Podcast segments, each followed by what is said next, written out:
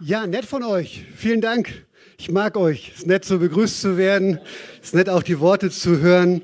Richtig schön bei euch zu sein. Ich habe die Fahrt wieder genossen über Land, unter der Sonne, ja, hierher nach Peine. Wo könnte es schöner sein als Sonntagmorgens in Peine? Und ich freue mich, dass ich hier sein darf, dass ich mit euch Gottesdienst feiern darf. Ich habe das heute Morgen schon wieder als ein gewaltiges Privileg empfunden, in der Gegenwart Gottes stehen zu dürfen, mit Menschen, die ihn auch lieben, mit Menschen, die nach ihm suchen, mit Menschen, die mehr von ihm wollen. Was für ein Geschenk. Und was für ein Geschenk, dass wir das immer noch in einem so großen Frieden, jedenfalls hier in diesem Land tun dürfen. Und dass wir einfach, ja, so eine Freiheit haben, auch hier uns zu treffen, auch während der ganzen Pandemiezeit, dass wir auch da so bevorzugt waren, sogar in unserem Land, dass die Gottesdienste immer liefen. Wie genial ist das denn? Und heute beginnt eine starke Predigtserie, über die ich mich freue, weil sie wirklich etwas mit meinem Leben zu tun hat und hoffentlich auch mit deinem. Und lass mich dir das sagen, es kann eigentlich gar nicht anders sein, aber darauf kommen wir noch. Und das Schöne ist, ich habe einen noch besseren Titel für diese Predigt bekommen, der hat mir richtig gut gefallen. Geistlich aber nicht gespenstisch. Wow. Habt ihr das schon mal erlebt, dass es auch in Gemeinden gespenstisch manchmal zugehen kann, dass du dir denkst, wow, wo bin ich hier gelandet? Oder Mitternacht, Geisterstunde, was machen die, was tun die, wie gehen die miteinander um? Nichts wie weg. Das gibt es auch. Aber das Potenzial, was Gott in uns als Gemeinde hineingelegt hat, gelegt hat, ist ein anderes. Geistlich, aber nicht gespenstisch. Beide Überschriften, natürlich, übernatürlich, geistlich, aber nicht gespenstisch, sagen ja eigentlich etwas über den christlichen Glauben aus. Dass wir nämlich einerseits mit beiden Beinen auf dem Boden stehen, dass wir normal sind, dass man uns verstehen kann, dass wir sogar nüchtern sind, wie die Bibel sagt. Ja, also das Gegenteil von Dauer besoffen und auf irgendeinem Trip. Aber auf der anderen Seite nicht von dieser Welt. Eine andere Kraft, ein anderes Denken, Begegnungen mit einem Gott, die unseren Verstand absolut sprengen, die uns überfordern, wo wir sagen, Moment mal, das ist mehr, als man menschlich für möglich hält und weiß und kennt. Also es geht um ein übernatürliches Leben, das in Wirklichkeit das eigentliche Leben ist. Dein übernatürliche Leben, das übernatürliche Leben ist in Wirklichkeit das natürliche Leben. Das übernatürliche Leben ist das Leben, wie es immer sein sollte. Denn du und ich, wir sind nicht geschaffen, um ohne Gott zu existieren. Wir sind nicht geschaffen, um ohne diese Kraft, die Gott in unserem Leben ist, zu existieren. Ja, Amen. Amen. Ein paar Leute haben das schon verstanden und das ist cool. Also das ist das Leben, nachdem sich eigentlich jeder Mensch auf diesem Planeten sehnt, ob er es weiß oder nicht. Und ich will dir mal ein paar Bilder oder zwei Bilder mitgeben für dieses Leben. In Pforzheim, als ich da noch gewohnt habe, da hatten wir so ein, ein Grundstück, man sagt Schrebergarten dazu, aber in Wirklichkeit war das mehr so eine Plantage, 3000 äh, Quadratmeter. Und da hatte ich, seit Jahren hatten die Leute da nicht mehr aufgeräumt und so weiter, also habe ich mir nach und nach Dinge besorgt, um dem, dem Chaos da ähm, Herr zu werden. Aber irgendwann eine Sache, die es da noch gab, habe ich im Schuppen so ein Rasenmäher gefunden. Und die Frau, die mir das Grundstück überlassen hat, die sagte auch, der funktioniert noch. dann habe ich den angeworfen, nur Pforzheim ist ja nicht wie Peine. In Pforzheim gibt's Hügel, auf und ab. Ja, und dieser, dieser Garten, der war also wirklich auch an so einem Hang gelegen. Und ich dachte mir, naja, Rasenmähen kenne ich, das habe ich immer gemacht. Und ich habe angefangen, den Rasenmäher den Berg hochzuschieben. Und ich dachte mir, alter Vater, was ist das denn? So will ich nicht Rasen mähen. Und irgendwann bin ich aus Versehen an so einen Hebel gekommen, der da, der da war, an diesem Rasenmäher. Und plötzlich fährt das Ding von alleine den Berg hoch. Glaubst du's? Das kannte ich nicht. Sowas hatte mein Vater mir nie besorgt, weil der wollte wohl, dass ich das mit körperlicher Kraft alles erledige. Aber das war so genial. Was für ein Unterschied. Gerade eben schiebst du das Ding noch mühsam wie so eine alte, bucklige Frau den, den, den Berg hoch und denkst dir, hey, ich bin doch eigentlich noch jung und im Saft, aber irgendwie geht's nicht. Und dann geht dieser, dieses Ding plötzlich von alleine nach vorne. Und du denkst dir, jawohl, so war es von Gott gedacht. Amen ein anderes Bild. Und zwar kommen wir jetzt dem Thema für heute schon näher. Und zwar ist das ein inneres Bild, wie so eine Videosequenz. Die Bibel spricht manchmal von Visionen, die so immer wieder in meinem Inneren abgelaufen ist. Und zwar gerade in der letzten Woche. Und zwar war ich mit Gott im Garten Eden. Das ist das, was die Bibel das Paradies nennt, was am Anfang so, also jedenfalls, da, so, so habe ich das innerlich erlebt, dass ich dort mit Gott an diesem Ort war, wo er zuerst die Menschen geschaffen und platziert hatte. Und es war wie, wie, ein, wie ein Ausflug zwischen Vater und Sohn. Und er ging einfach mit mir durch diesen Garten. Wir haben alles angeschaut, die Bäume, die Hügel, waren irgendwann auf so eine Erhöhung, haben in die Weite geschaut. Das war so ein inneres Bild. Ja, ich war nicht wirklich da. Ihr, ihr seid bei mir, oder? Ihr versteht, wovon ich rede. Ähm, und etwas hat mich aber an diesem Bild verwundert. Und zwar habe ich irgendwann gesagt, Gott, ja, das ist deine verborgene Welt hier. Das Komische ist nur, das scheint alles wirklich ein bisschen verborgen. Wie im Schatten. Jetzt nicht bedrohlich dunkel, aber sehr reduziert. Auch keine Farben und so weiter. Und dann habe ich irgendwann zu Gott gesagt, Herr, warum ist in deiner Welt so wenig los? Und dann sagte er mir, weil in deiner Welt so wenig Licht ist. Und in dem Moment hat Gott so diesen inneren Filter, also Filter kennt ihr ja, oder? Jeder, der heute mit dem Handy unterwegs ist, diesen dunklen Filter weggenommen und plötzlich sehe ich die Vielfalt und Schönheit Gottes dort. Unendliche Ressourcen, unzählbares Leben, grenzenlose Macht, ein Meer von Engeln.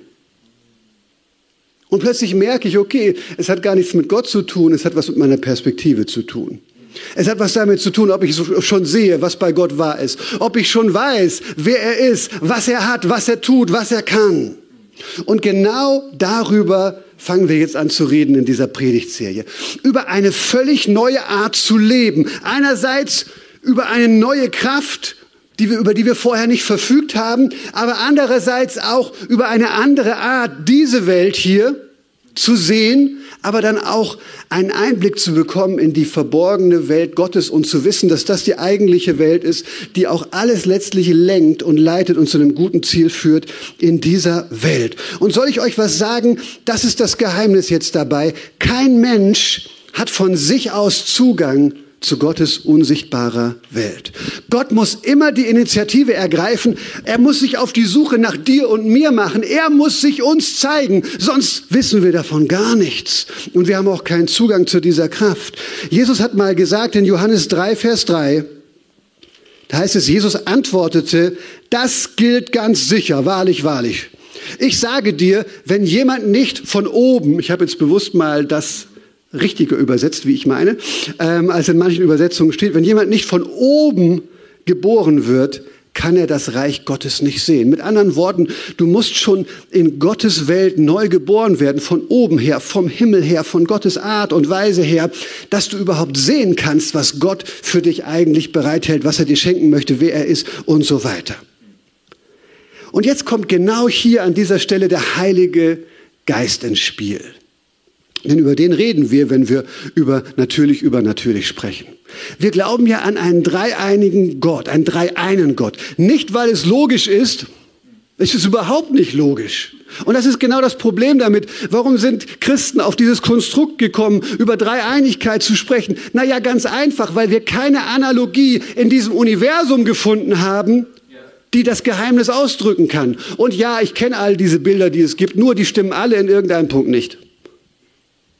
Und deswegen äh, merken wir, es ist ein Geheimnis. Übrigens für mich einer der besten Hinweise darauf, dass wir es hier wohl wirklich mit Gott zu tun haben. Denn wenn er meinen Verstand sprengt, wenn ich ihn nicht verstehe, dann glaube ich, es könnte Gott sein. Boah, wenn ich den Gott in meine Tasche stecken kann, dann sage ich, bleib mit deinem Gott sonst irgendwo. Das ist einfach nur menschliche Mache. Also, Gott ist der dreieine Gott. Das heißt, wenn Gott handelt, handelt er immer als der dreieine Gott. Immer als Vater, Sohn und Heiliger Geist. Und Gott der Vater, das ist Gott über uns. Gott der Sohn, das ist Gott mit uns. Jesus Christus, über den wird gesagt, er ist Emmanuel, Gott mit uns.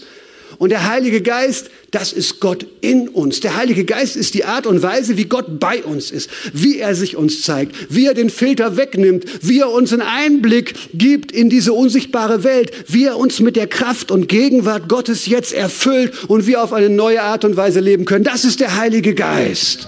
Findest du das schon cool? Wäre doch mal was, dass wir jetzt ein bisschen über den reden. Und der Heilige Geist, der ist nicht einfach nur eine Kraft. Er ist in erster Linie eine Person, durch die Gott bei uns ist, durch die er sich uns zu erkennen gibt, durch die er mit Menschen in Kontakt tritt. Und der Heilige Geist ist dabei jetzt für die Älteren nicht die verrückte Tante aus Buxtehude hier, ne? ähm, sondern Tante Trude aus Buxtehude, mit der keiner etwas zu tun haben möchte. Nein, der Heilige Geist ist die Gegenwart Gottes in Person, in allem eins mit dem Vater. Er will genau das, was der Vater und der Sohn auch wollen. Er ist nicht gespenstisch deswegen, er ist göttlich und wahrhaft geistlich. In Johannes 4, 24 wird mal gesagt, Gott ist Geist. Wow. Und das heißt, dass man sich Gott auch nur durch den Geist nähern kann oder um es wahrer auszudrücken, dass er sich uns durch den Geist nähert und es nicht anders sein kann. Also Gott redet immer durch seinen Geist mit uns. In allererster Linie tut er das durch die Bibel, aber dann auch durch Menschen, die er speziell inspiriert. Und das wurde auch in der Bibel, im Alten und im Neuen Testament immer als Prophetie äh, bezeichnet. Und die Menschen, die so geredet haben, waren eben Propheten. Prophetie und Weissagung, das ist eine der vielen Begabungen, eine der vielen, eins der vielen Geschenke, das der Heilige Geist uns als Christen gibt, seiner Gemeinde, seiner Kirche schenkt, damit es uns dadurch besser geht, damit wir wirklich einen Blick haben auf die unsichtbare Welt Gottes. Und ich will dich jetzt mal kurz mit hineinnehmen in eine, in eine, ja, fixe Theologie der Prophetie. Und zwar steht in 1. Korinther 12, Vers 10 einfach, und da wird da beschrieben, wie Gott verschiedene Menschen in der Gemeinde begabt und beschenkt mit unterschiedlichen Gaben. Und es wird gesagt, auch wenn das unterschiedliche Geschenke sind, es ist immer der eine Gott, der eine Herr, immer der eine Geist. Und der macht es auch, wie er will. Und dann wird irgendwann gesagt in 1. Korinther 12, 10, einem anderen, also wieder eine andere Person, wird Prophetie geschenkt. Was ist jetzt diese Prophetie? Ich habe eine ganz kurze Definition für dich. Prophetisch zu reden heißt, eine Botschaft Gottes an Menschen in ihrer konkreten Situation weiterzugeben. Machen wir es ganz simpel. Prophetie bedeutet, eine Botschaft Gottes an Menschen in ihrer konkreten Situation weiterzugeben. Und es geht nicht in erster Linie darum, etwas vorherzusagen, so in die Zukunft irgendwie, ne? Sowas wie Wahrsager das vielleicht auch tun oder irgendwas in der Art und Weise. Nein, es geht in erster Linie nicht darum, etwas vorherzusagen, es geht darum, etwas hervorzusagen, aus der sichtbaren in die unsichtbare Welt zu bringen. Gottes Perspektive, die uns verborgen ist, plötzlich sichtbar, hörbar zu machen, so dass Menschen etwas bekommen, ja, an dem sie sich stützen können und ja, in ihr Leben entsprechend gestalten können. Das ist eigentlich Prophetie. In der Regel spontan, aber nicht immer. Und natürlich kann auch es dabei um die Zukunft gehen. Aber es wird nicht in erster Linie immer um die Zukunft gehen. Und wenn es um die Zukunft geht, dann ist immer Vorsicht geboten, das auch entsprechend zu interpretieren. Denn wir merken, dass die Prophetien im Wort Gottes, die die Zukunft betreffen, gar nicht so leicht äh, zu verstehen sind. So, also, Prophetie, man könnte es auch wörtlich übersetzen, dieses griechische Wort für jemanden sprechen, nämlich für Gott. Das bedeutet, unser Denken, wenn ich jetzt prophetisch rede, wird von Gott inspiriert und diese inspirierten Gedanken gebe ich weiter. Manchmal gibt Gott mir auch schon die, die richtigen Worte, legt sie mir ins Herz oder in den Kopf, aber manchmal sind es auch Gedanken, die ich dann entsprechend formuliere. Und was soll diese Gabe, dieses Geschenk der Prophetie, was soll das eigentlich mit uns machen? Paulus beschreibt es in 1. Korinther 14 im Vers 3. Da heißt es, wer aber prophetisch redet, redet zu Menschen, er baut auf, er ermutigt und er spendet Trost. Prophetie soll also trösten, ermutigen, aufbauen. Und dann sagt er etwas später im selben Kapitel auch noch, Prophetie soll auch überführen. Ich glaube, wir wissen, was Trösten ist. Wir können was vielleicht mit Ermutigen und Ermahnen anfangen. Nur interessant, dass das im, im, in der biblischen Sprache genau dasselbe Wort ist. Auch etwas wie aufbauen, wie ein Haus aufzubauen, etwas stabil zu machen, etwas stärker zu machen durch Worte. Ich glaube, damit können wir auch etwas anfangen. Was bedeutet überführen? Naja, wenn du einen Verbrecher überführst, dann kommt ans Licht, was der gemacht hat. Ne? Und ich glaube, das ist aus Gottes Sicht auch das. Gott liebt uns so sehr, dass er bereit ist, uns entgegenzutreten und zu sagen, was du da tust, zerstört dich, zerstört andere, ist überhaupt nicht cool. Ich hasse es, es ist Sünde, es trennt dich von mir. Und deswegen ermutige ich dich, lass den Mist. Das ist Überführen. Und was ist dabei wichtig bei diesem ganzen Thema Prophetie? Prophetie hat eindeutig einen positiven Akzent.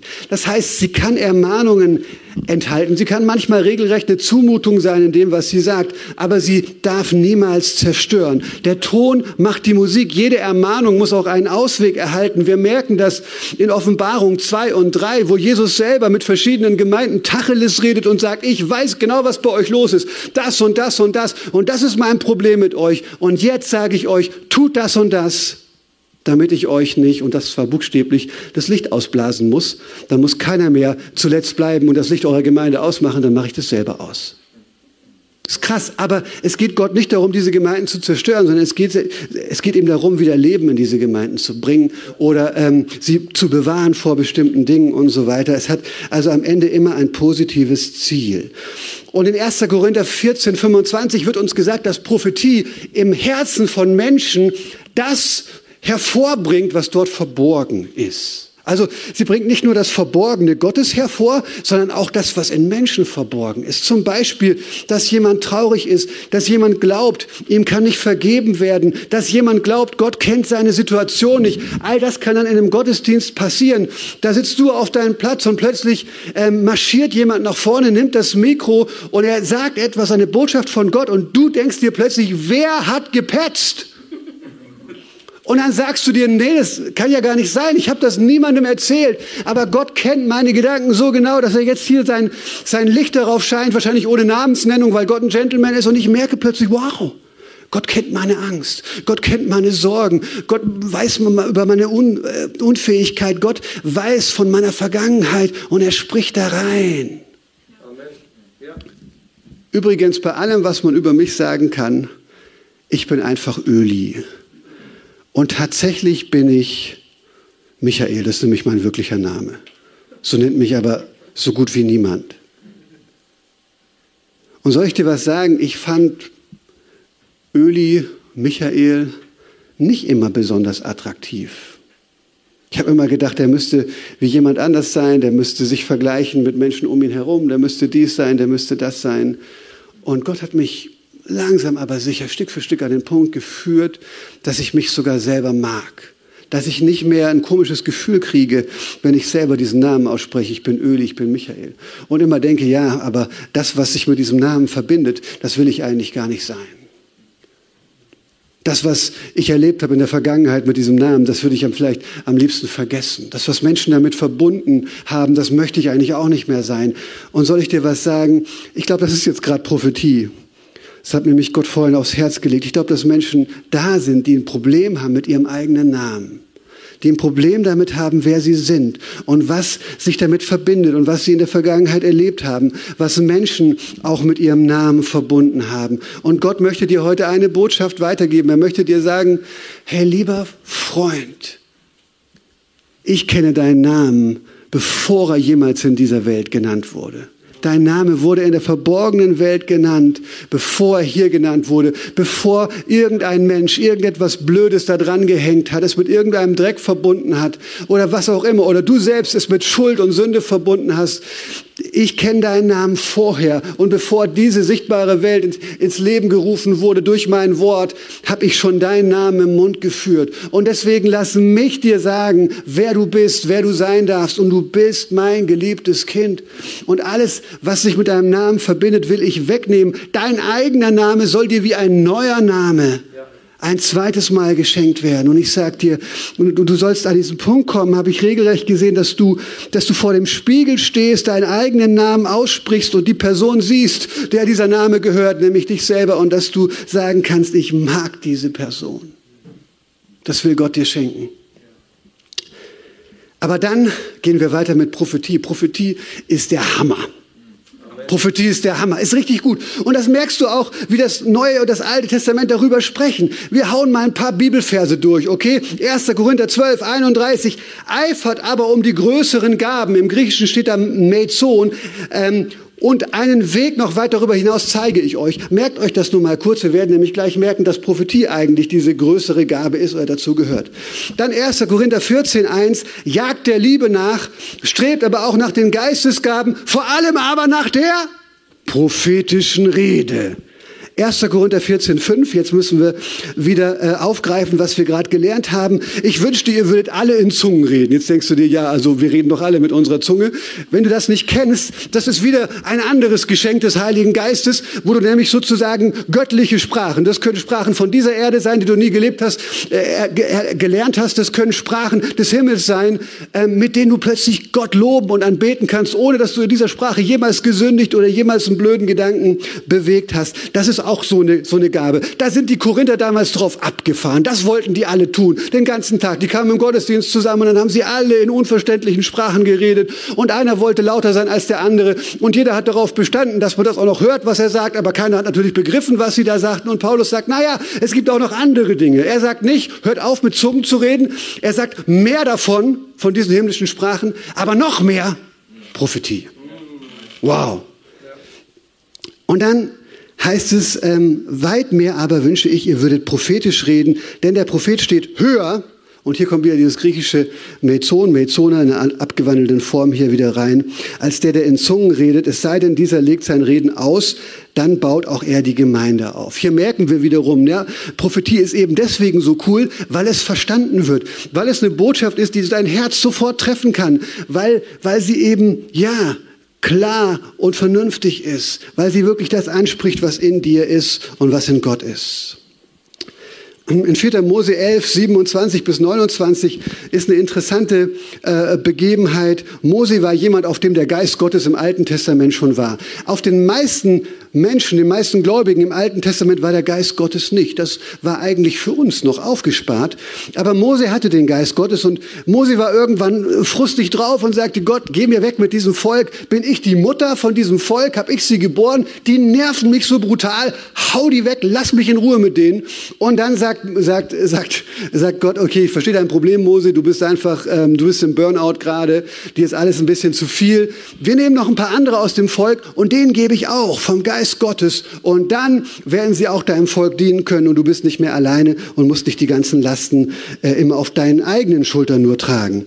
Und zwei von den Typen, die dann kommen sollten, um den Geist Gottes zu bekommen, die waren ungehorsam, die kamen nicht, aber der Geist Gottes hat sie trotzdem im Blick gehabt und hat sie einfach dort, wo sie waren, auch erfüllt mit seiner Kraft und Gegenwart. Und da steigen wir jetzt ein. Ein junger Mann lief zu Mose und meldete ihm, Eldad und Medad, tolle Namen für eure Kinder, führen sich mitten im Lager wie Propheten auf. Das hörte Josua, der Sohn von Nun, ein Mann, der von Jugend an Mose gedient hat. Er sagte zu Mose, verbiete es ihnen. Doch Mose erwiderte, hast du Angst, dass mir jemand meinen Platz streitig macht? Das war offensichtlich die Motivation von Josua. Dann sagt Mose, ich wünschte, der Herr würde seinen Geist auf das ganze Volk legen und alle wären Propheten. Hm. Dann 1 Samuel 3, Vers 1. Der junge Samuel versah den Dienst des Herrn unter der Aufsicht Elis, das war ein Priester damals und äh, Samuel sein Schüler. In jenen Tagen heißt es dann, waren Worte des Herrn selten, Visionen waren nicht häufig. Jetzt hast du gleich schon zwei Synonyme gelernt für Prophetie, Worte des Herrn, Visionen. Und offensichtlich, diese Zeit war eine dunkle Zeit. Da ist viel Unheil gewesen irgendwo im Volk, viel dummes Zeug ist da passiert. Und wir merken den Kommentar hier, äh, woran man auch erkennen kann, dass diese Zeit so blöd war, wie sie war, dass Worte Gottes selten waren. Und wenn, wenn, wenn Gott nicht redet, dann ist das eigentlich schon ein Gericht und dann geht's mit dieser Welt ähm, wirklich bergab. Dann noch einmal Neues Testament, 1. Thessalonicher 5, Vers 20. Ähm, jetzt auch hier vielleicht ein Gruß an alle, äh, die nicht in einer Pfingstgemeinde groß geworden sind und mit dem Heiligen Geist das alles so normal finden. Verachtet prophetisches Reden nicht. Aber jetzt ist die Frage, stellst du dir vielleicht auch, Öli, jetzt haben wir von Prophetie hier schon so viel gehört und es ist auch cool, ist der Hammer. Also Gott liebt das offensichtlich, aber ist das jetzt auch was für mich? Und das ist eine gute Frage, die hat Menschen schon immer bewegt. Ist Prophetie eigentlich etwas für jeden Christen? Weißt du, Paulus sagt in diesen Kapiteln, 1. Ähm, Korinther 12 bis 14, da sagt er unterschiedliche Dinge. Einmal beschreibt er, wie das ist, wenn man sozusagen in der Versammlung, im Gottesdienst zusammenkommt. dann sagt er, naja, da hat nicht jeder jede Gabe, sondern der eine, der dient prophetisch, der andere hat einen besonderen Glauben, kann für was, für was äh, beten, wo es irgendwo einen Durchbruch Gottes äh, braucht. Dann gibt's Gaben der Heilungen, da kommt ein Dritter mit um die Ecke und der betet mit jemand, dann wird der gesund. Dann gibt's aber auch Wunderwirkungen, also da gibt's irgendwie spektakuläre Dinge noch und so weiter weiter, äh, Dinge, die wirklich ähm, ja etwas bewegen sozusagen.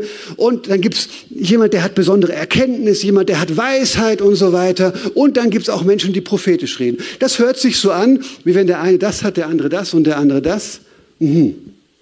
Und da ist auch was dran, nämlich, dass ich glaube, dass bestimmte Menschen ähm, mit manchen Gaben stärker ausgeprägt unterwegs sind. Bei mir ist es diese prophetische Gabe, wo ich sagen würde, das ist meine hauptgeistliche Gabe, neben sozusagen der Lehre vielleicht. Ähm, aber das heißt nicht, dass ich nicht auch in Zungen bete oder auch schon mal Auslegungen für diese Sprache bekommen habe oder dass ich nicht auch schon Worte der Erkenntnis oder der Weisheit mal bekommen habe oder was auch immer. Also ich würde diese beiden Dinge sehr gerne auseinanderhalten. Einmal wird die Realität beschrieben, wie es ist, wenn wir in Gottesdiensten zusammenkommen. Dann wird darüber gesprochen, dass bestimmte Menschen in bestimmten Ausprägungen sehr stark sind. Aber dann erweckt Paulus überhaupt nicht den Anschein, dass er ähm, dass er irgendwen von dieser Gabe ausschließt. Denn gerade nachdem er gesagt hat, der eine hat das, der andere hat das, der andere hat das, haben denn alle Prophetie, haben alle Gaben der Heilung, machen alle dies und das, dann sagt er als nächstes, und jetzt streckt euch nach den Geistesgaben aus. Und du denkst dir, hä, du hast doch gerade gesagt, nicht alle haben alles. Und wieso sagst du jetzt, streck dich danach aus? Weil offensichtlich Paulus genau das sagen will. Ja, wir sehen, dass nicht jeder alles hat, aber du kannst dich danach ausstrecken. Kannst dich danach ausstrecken. Und wir sehen, dass Paulus dann gerade in Kapitel 14 den Wunsch äußert und sagt, hier, streckt euch besonders nach der Gabe der Prophetie aus. Ihr könntet alle prophetisch reden, dann würde allen gedient und so weiter und so fort. Aber auch Petrus ein Freund von Jesus hat dazu was zu sagen. Und zwar war das an Pfingsten, da wo der Heilige Geist das erste Mal für alle, ähm, die jetzt zur Gemeinde gehören sollten, beziehungsweise die Gemeinde wurde dadurch erst geschaffen, ähm, die wurden mit dem Heiligen Geist, mit der Gegenwart Gottes erfüllt. Und die haben dann plötzlich auch angefangen, prophetisch zu reden. Die haben mit einer Power plötzlich gebetet und, und in diesem Gebet haben sie Jesus groß gemacht. Und dann haben sie in diesen himmlischen Sprachen ähm, auch gebetet und, und, und schon fast geprägt gepredigt und da waren zu der Zeit, weil da ein bestimmtes Fest in, in, in Jerusalem gewesen war, waren viele Ausländer da und die waren hellauf begeistert. Hey, das sind alles Leute von hier und die sprechen unsere Sprachen waren total geflasht irgendwie davon. Und dann haben manche angefangen, sich lustig zu machen darüber und gesagt, ja, die sind besoffen. Die haben schon, die haben schon einen, einen in, der, in der Tüte irgendwie. Und dann steht Petrus auf und sagt, es muss mal gepredigt werden hier, dass die Leute was verstehen.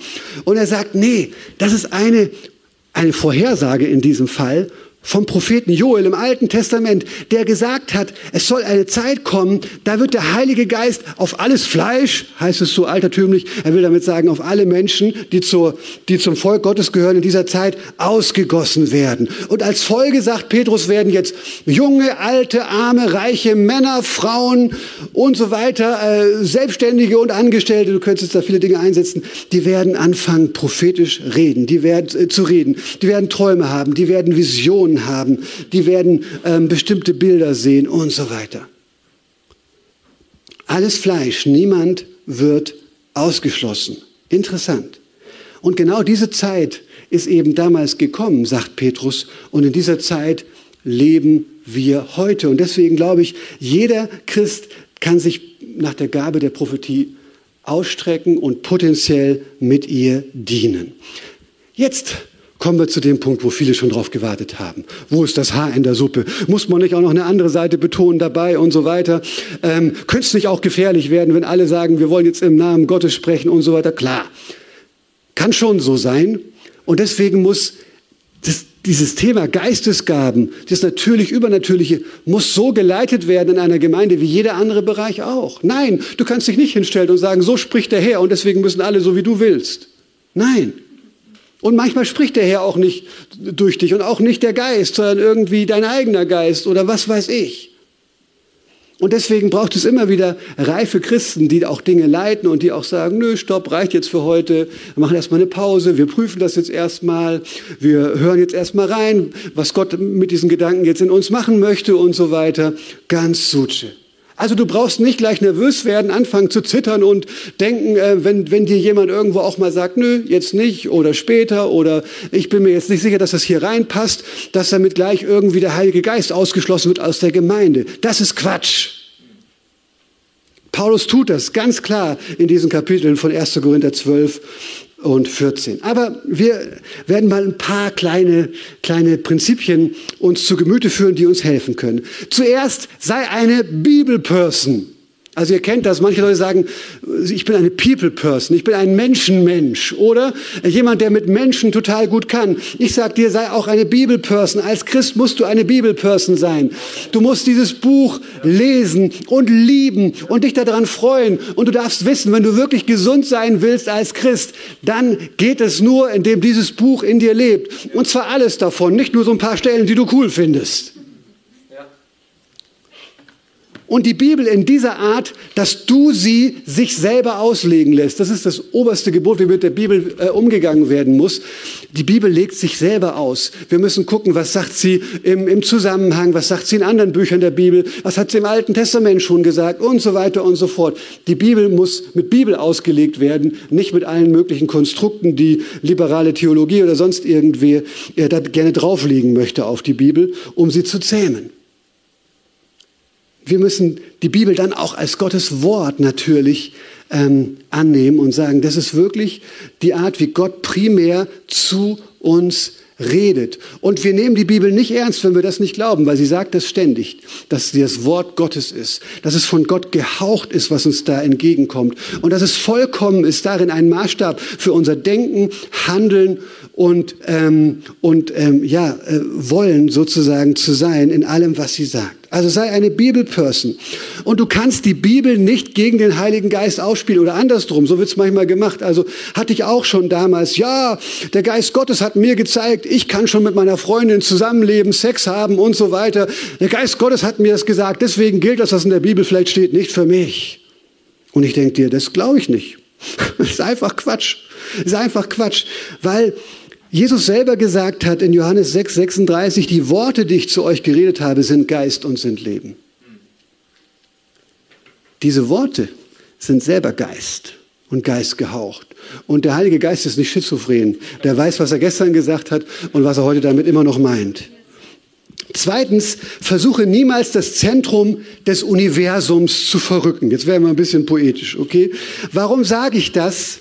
Warum sage ich das? Über Jesus wird mal gesagt in Johannes 1, Vers 1, am Anfang war das Wort und das Wort war bei Gott und das Wort war Gott.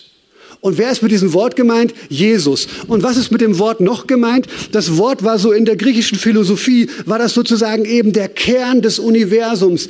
Die Kraft, die alles im Inneren zusammenhält. Das alle, alles in allem des Universums, ja? Und jetzt wird uns aber hier gesagt, diese Kraft ist nicht einfach eine unpersönliche Kraft, irgendein Gewaber, irgendeine Welle, auf der du surfst, so im kosmischen, äh, was weiß ich, allerlei, und wo du so, wo, so die Wellen nimmst, wie sie kommen. Nein! Diese, dieser, dieses, dieser Kern, dieses Zentrum des Universums ist eine Person. Und diese Person ist Mensch geworden in Jesus Christus. Und deswegen muss Prophetie immer Jesus zum Zentrum haben. Wenn Jesus das Zentrum des Universums ist, muss er auch das Zentrum der Prophetie sein, auch das Zentrum deines Lebens. Amen. Ich finde das ziemlich einfach und cool. Johannes 14, 26 heißt es, spricht Jesus, der Beistand aber, der Heilige Geist, den der Vater senden wird in meinem Namen, in meinem Namen, der wird euch alles lehren und euch an alles erinnern, was ich euch gesagt habe. Also der Heilige Geist kommt überhaupt nur zu dir im Namen von Jesus und er lehrt dich, was Jesus auch schon gelehrt hat. Also erzähl mir nicht, du hast irgendwas Neues, was es noch nie gab und was irgendwie jetzt das noch ein bisschen besser macht, was Jesus gesagt hat. Nee, so gut bist du auch wieder nicht drauf.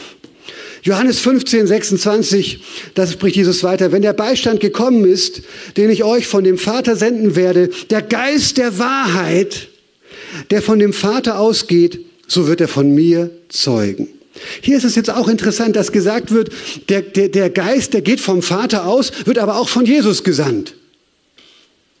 Und dann wieder, dass er von mir zeugen wird, sagt Jesus. Also das ist ein Prinzip der Theologie, das kannst du dir mal merken und sag mir nicht, oh, ich will nicht eine Predigt haben, die zu kompliziert ist oder einen Glauben, der zu kompliziert ist. Also ihr lieben Männer, manchmal, wenn ihr euch da dann damit beschäftigt, was ihr gerade wieder Neues bauen wollt oder welches Auto ihr kauft, da versteht ihr alles. Da ist euch, da ist euch keine Bedienungsanleitung, kein Foreneintrag zu lange. Ihr schaut euch jedes Video an und ihr begreift Dinge, die ich niemals begreife. Also erzähl mir nicht, du kannst nicht auch sowas begreifen. Also ein Prinzip der Theologie lautet, Gott handelt immer so. Es geht vom Vater aus, kommt im Sohn durch den Heiligen Geist zu mir. Das ist, das ist so wichtig, verstehst du? Alles, was der Vater schenkt, das kommt in Jesus zu uns und wird durch den Heiligen Geist Realität in unserem Leben. Deswegen, wenn du Frieden willst, Jesus. Wenn du Vergebung willst, Jesus. Wenn du ein neues Leben willst, Jesus. Wenn du die Kraft des Heiligen Geistes willst, Prophetie willst und so weiter, du brauchst Jesus in deinem Leben. Jesus ist das Zentrum des Universums. Und deswegen ist es auch so, dass Jesus von sich selbst sagt, ich bin der Weg, die Wahrheit und das Leben. Niemand kommt zum Vater als nur durch mich. Verstehst du, Jesus, wenn er das nicht sagen würde, wäre ein Lügner, ein Scharlatan, ein Verführer. Er würde so tun, als ob er nicht wäre, was er aber ist. Er ist das Zentrum von allem. Er ist die Gegenwart Gottes. Deswegen kann er dich nicht auf Buddha oder irgendwelche hinduistischen Götter oder auf Allah und Mohammed und was weiß ich, wen auch immer noch verweisen. Und immer, wenn du Prophetie willst, ohne Jesus im Zentrum zu haben, dann entstehen die verschiedensten Dinge äh, und meistens ist es Spiritismus und Esoterik.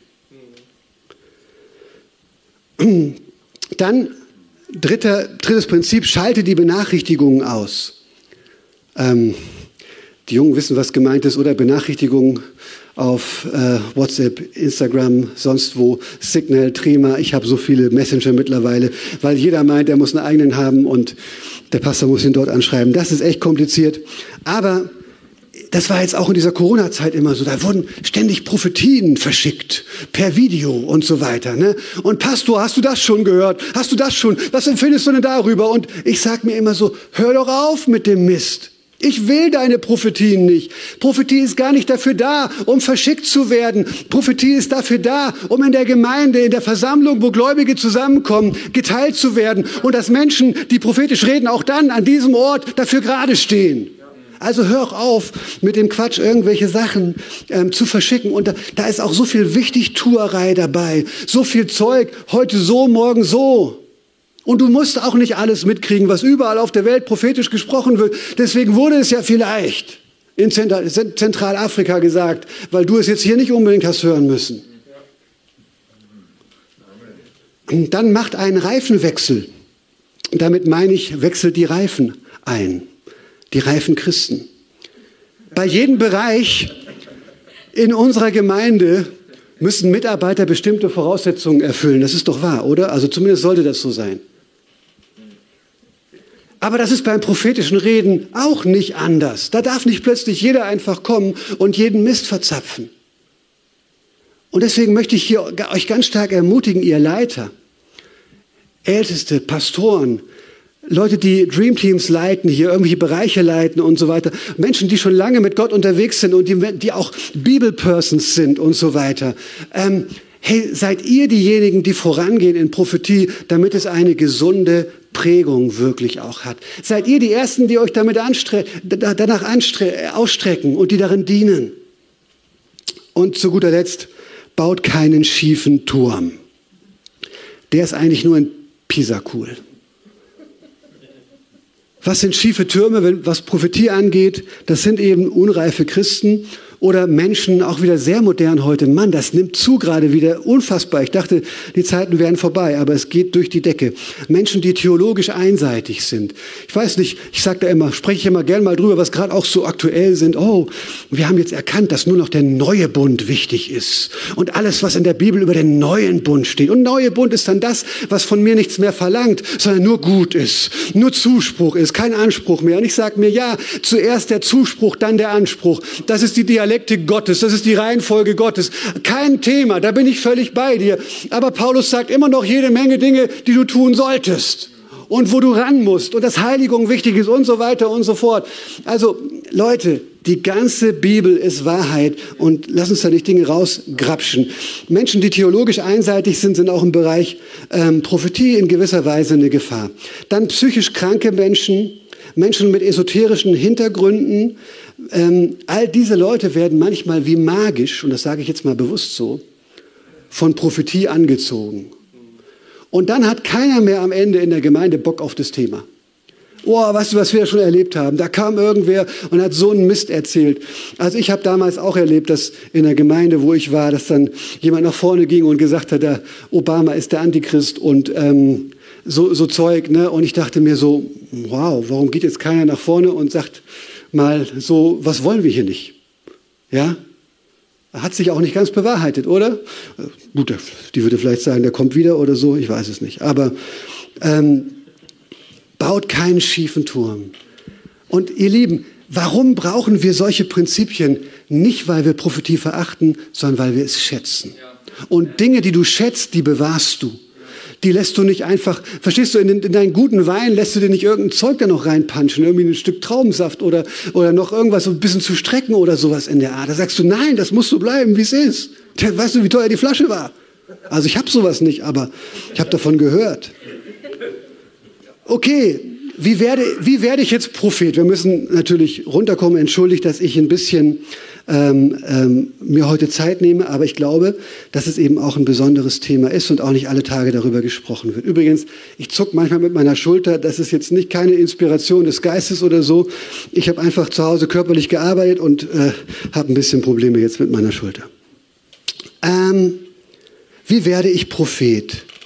Zuallererst Nimm die Wahrheit an. Du kannst nicht Zugang zu dem Kern dieser Welt kriegen, zu der verborgenen Welt Gottes, ohne dass du den, der das Zentrum des Universums ist, in dein Leben einlädst. Und manchmal sagen Menschen, ich glaube an eine höhere Macht. Ich glaube an ein kosmisches Bewusstsein. Ich glaube an diese, diese, diese Welle, die im Universum sich bewegt. Soll ich dir was sagen? Jesus ist diese höhere Macht. Jesus ist dieses kosmische Bewusstsein. Nicht ein etwas, sondern ein jemand. Jesus ist Gott, wie er sich den Menschen vollkommen zu erkennen gibt. In 2. Korinther 5, 19 heißt es, alles von Gott war in Christus. Und genau so hat er die Welt mit sich versöhnt.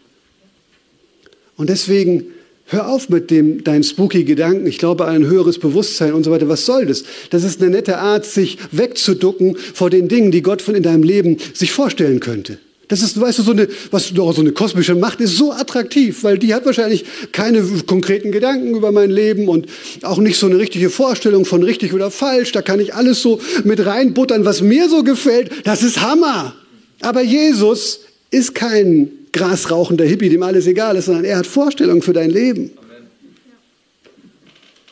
Weil ich jetzt auch nicht sagen möchte, dass Hippies alles egal war, das war natürlich auch historisch nicht korrekt, aber ich wollte nur das Bild gebrauchen.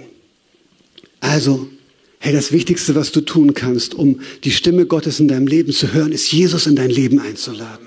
Und dann, dass du anfängst, die Wahrheit auszusprechen. Weißt du, bevor du von Gott mit diesem Geschenk begabt wirst, prophetisch zu reden, fang doch mal an, die Wahrheit auszusprechen. Fang an, auszusprechen, dass da Sünden in deinem Leben sind, die Vergebung brauchen. Fang an, das, was die Bibel als wahr ausdrückt, auch als wahr auszudrücken, dich darauf zu stellen und bete auch diese Wahrheit aus über deinem Leben. Fang an, die Worte Gottes, die du schon kennst, die du schon weißt, die Wahrheit, die dir schon zugänglich ist, fang an, sie zu bewegen, sie zu benutzen. Gebrauch schon mal das Werkzeug, was nachher auch für Prophetie wichtig ist, für das, was du schon verstanden hast von Gott. Rede mit Menschen über dein Glauben und so weiter und so fort. Es wird nicht lange dauern, dann wird Gott dich auch inspirieren mit prophetischer Rede, weil der Heilige Geist liebt es. Wenn du die Wahrheit aussprichst, wenn du über Jesus sprichst und so weiter, dann sagt er, oh, darauf warte ich nur.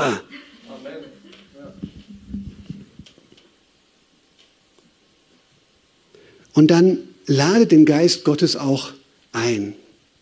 Lade diesen Geist der Wahrheit, wie Jesus ihn genannt hat, auch ein in dein Leben. Denn der Geist Gottes will wie eine Person gesucht und nicht wie eine Sache besessen werden. Und das ist so, so ein Kennzeichen. Soll ich euch was sagen? Ich habe gestern so drüber nachgedacht. Ich bin nicht die intelligenteste Person, die du jemals wirst treffen. Ich bin auch nicht die fleißigste Person, die du jemals treffen wirst. Damit sage ich nicht, dass ich faul bin. Aber du, es gibt da Leute in Korea und China und Indien, die so richtig aufsteigen wollen und die auf irgendwelche Schulen kommen wollen. Wir haben überhaupt keine Ahnung, was die bereit sind zu investieren, um ein, ein anderes Leben zu kriegen. Ich bin weder der Klügste noch der Fleißigste. Aber soll ich dir was sagen? Ich weiß um die Kraft der verborgenen Welt. Und wenn ich kein, keine großen Titel habe in dieser Welt, so kann ich ein Doktor in der verborgenen Welt machen. Und das ist auch das Entscheidende, dass Gott mich kennt, dass der Heilige Geist mich kennt und dass er sich mir immer mehr zu erkennen gibt. Da kann ich Dinge lernen. Da habe ich auch ein weites Feld vor mir, weil es gibt, das ist das Problem Gottes, er redet ständig, aber es gibt so viele Menschen, die sich gar nicht dafür interessieren. Die meisten Menschen interessieren sich nicht dafür. Ich finde es so stark, in Offenbarung äh, 4 und 5 wird der Himmel beschrieben und der Thron Gottes. Und dann heißt es über den Thron Gottes, man kann nicht so richtig sehen. Das heißt, da, da sitzt einer und dass der total Wahnsinn ist, sage ich mal so, krasser als alle Superhelden, die in irgendwelchen Filmen jeweils aufgetaucht sind. Und dann heißt es, und Blitz und Donner gehen von diesem Thron aus und Stimmen rund um die Uhr. Das finde ich so genial. Gott redet ständig. Die Frage ist, findet er Menschen, die ihm zuhören? Und hier könntest du richtig gut werden. Und das ist der zweite Gedanke. Du musst auch Dinge aufgeben, um den Geist Gottes hören zu können in deinem Leben. Ich habe gerade ein Buch gelesen, auch über, darüber, dass man bestimmte Dinge aufgeben muss. Ähm, und da hat dieser Mensch auch gesagt, dass wir eine kleinere Aufmerksamkeitsspanne haben als Goldfische. Er sagte, neun Sekunden hätten die Goldfische, Goldfische drauf, wir nur noch acht.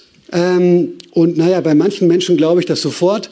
Aber ich habe das ein bisschen gegoogelt und da kam dann raus, dass das leider nicht stimmt. Aber ich fand es trotzdem irgendwie cool.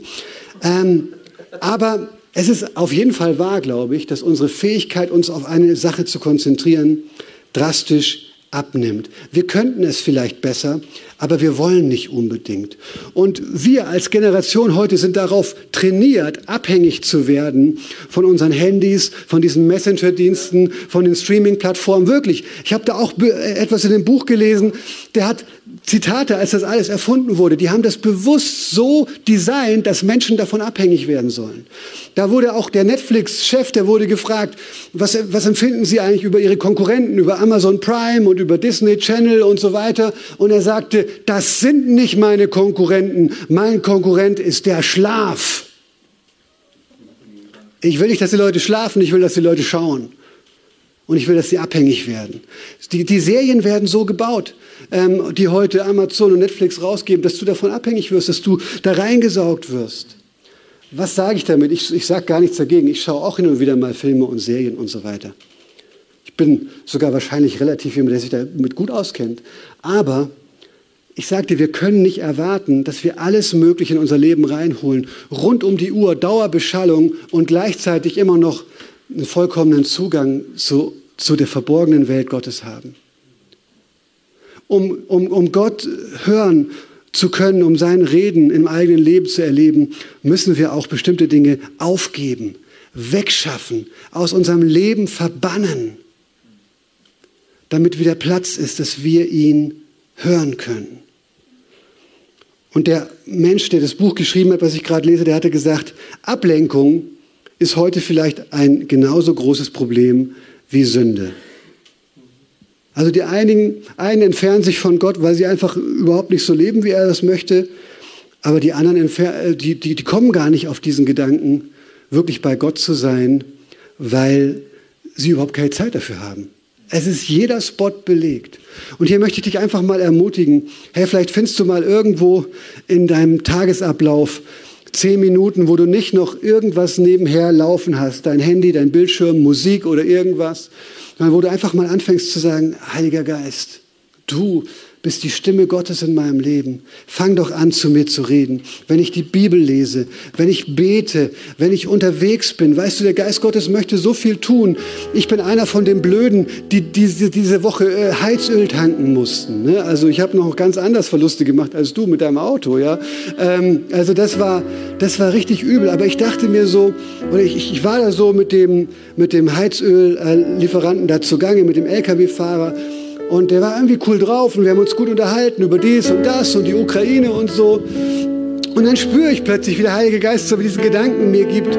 Rede irgendwie mit ihm über, über mich. Mach irgendwas, dass er was von dir mitkriegt, ne? dass er was von meiner Liebe mitkriegt. Und ich habe überlegt, ich bin nicht immer da, was das betrifft, der Spontanste. Dann habe ich überlegt und dachte mir, ach komm, was immer geht, ich gebe ihm Trinkgeld. Und dann sage ich ihm da was dazu oder so. Ne? Und dann waren wir unten, er hat mir noch mal erklärt, wie meine eigene Heizungsanlage funktioniert. Und dann, dann, dann habe ich, so, hab ich so gesagt, ich sage, Mensch, ja, ich bin Pastor, ich habe immer gebetet, Herr, lass Öl nachkommen. Aber hat auch nicht funktioniert. Irgendwie hat er gelacht, dann wusste er schon, dass ich Pastor bin. Und dann waren wir oben irgendwann und dann hole ich noch einen Schein, den ich so hatte, drücke sie ihm in die Hand. Und er guckt mich an, weil ich glaube, das hat er lange nicht erlebt. Und gerade in dieser Zeit, er guckt mich an und sagt, ey, ah, älterer Mann, kurz vor der Rente, denke ich, er sagt, ey, du sollst es doch sparen für die nächste, nächste Heizöllieferung. Und ich sage, du, ich habe dir gesagt, ich bin Pastor, aber ich glaube an diesen Gott im Himmel, dass er diese Welt in der Hand hält und dass er mich versorgt. Und deswegen kann ich dir auch dieses Geld geben, ohne dass ich deswegen zu kurz komme. Und das ist so cool, oder? Mit dem Heiligen Geist so unterwegs zu sein. Ich, ich hätte ja so auch gerne von mir aus ähm, irgendwie was gemacht, aber manchmal denkt man nicht dran und der Heilige Geist denkt daran. Und so können es verschiedene Dinge in deinem Leben gehen, in deinem Alltag. Ruf mal diese Person an. Sag mal hier ein gutes Wort. Lobe, ermutige mal. Frag mal die Person in der Gemeinde, ob du für sie beten darfst. Es gibt so viele Möglichkeiten. Das ist überhaupt nicht spooky. Das ist normal. Amen. Lass uns die Augen schließen. Und bevor ich bete, dass einige Menschen wirklich auch hier die Gabe der Prophetie empfangen, wo ich das freisetzen möchte, auch in deinem Leben, möchte ich dich eine Sache fragen, im Livestream oder hier, wenn du da bist und du hast Jesus noch nicht zum Zentrum deines Universums gemacht, soll ich dir was sagen? Du kannst ihn gar nicht zum Zentrum des Universums machen. Er ist es längst. Deswegen wäre es nur vernünftig, ihn auch zum Zentrum deines Lebens zu machen. Verstehst du, das Universum würde ohne dieses Zentrum, das Jesus selbst ist, das Gott selbst ist, vor die Hunde gehen. Das heißt im Neuen Testament, Gott trägt alle Dinge durch sein Wort. Aber auch dein Leben kann ich Heilung finden? Kann ich in Ordnung kommen? Kann ich von der Vergangenheit befreit werden, die dich so quält? Wenn Jesus nicht das Zentrum auch deines Lebens wird, wie willst du gegen das Zentrum des Universums angehen und dagegen, dagegen leben?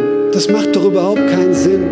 Und dieses Zentrum des Universums, diese Person, Jesus Christus, die ist gut, die ist gnädig. Der hat sein Leben für dich zerreißen lassen, seinen Körper für dich hingegeben am Kreuz, damit du eine Beziehung mit dem Vater im Himmel haben kannst.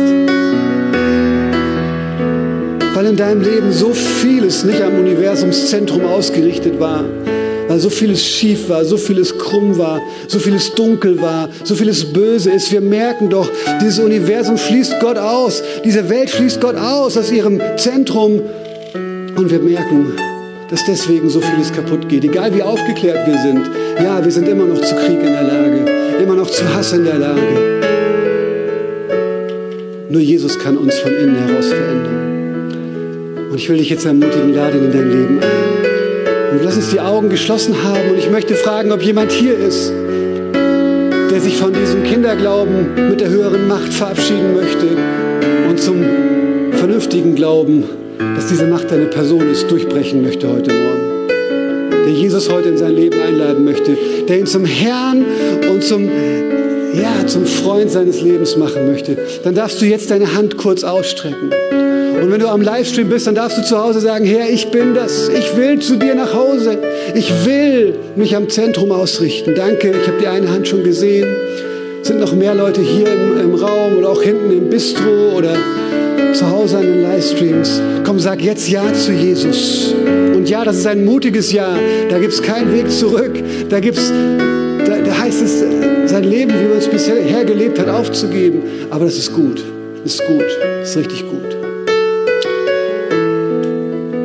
Darfst mir kurz nachsprechen und Jesus so in dein Leben einladen. Jesus Christus, ich habe heute Morgen erkannt, dass du das Zentrum des Universums bist. Jesus Christus, ich habe heute Morgen erkannt, dass alles von Gott in dir ist. Jesus Christus, ich habe verstanden, dass Gott durch dich zu mir reden will. Und dass durch dich auch diese neue Kraft und diese neue Sicht auf diese Welt in mein Leben kommen will, die der Heilige Geist ist.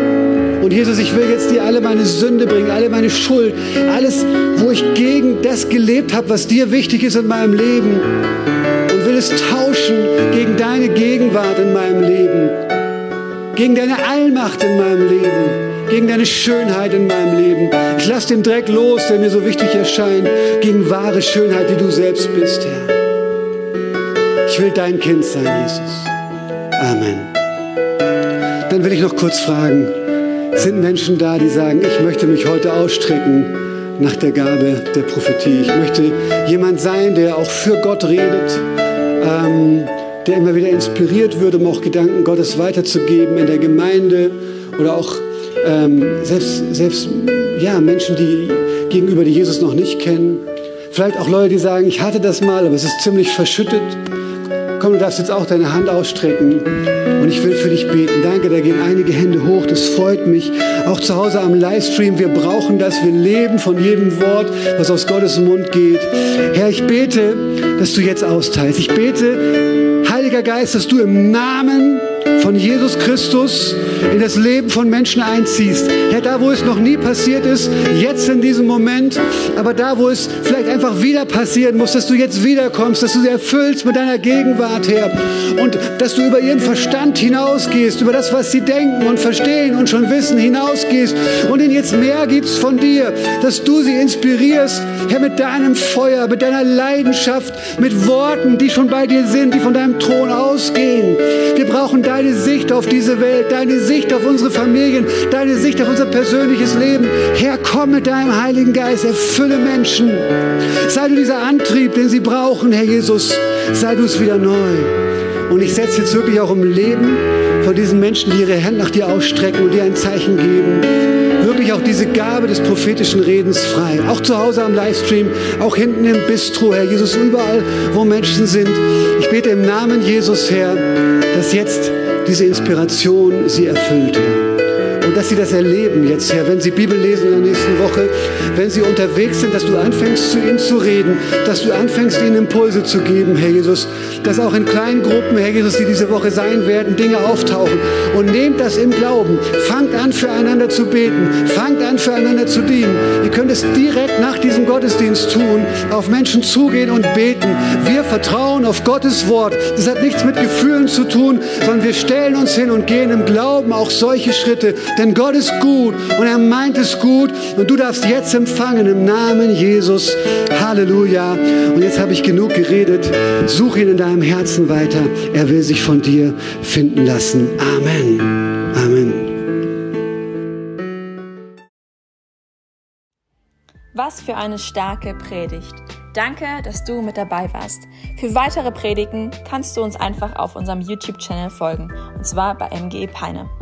Wenn du uns besser kennenlernen möchtest und immer über die aktuellen Infos, Events und Gottesdienste informiert sein möchtest, dann kannst du dich auf unserer Website ganz einfach für unseren Newsletter anmelden. Wir würden uns freuen, von dir zu hören. Gottes Segen und bis nächsten Sonntag.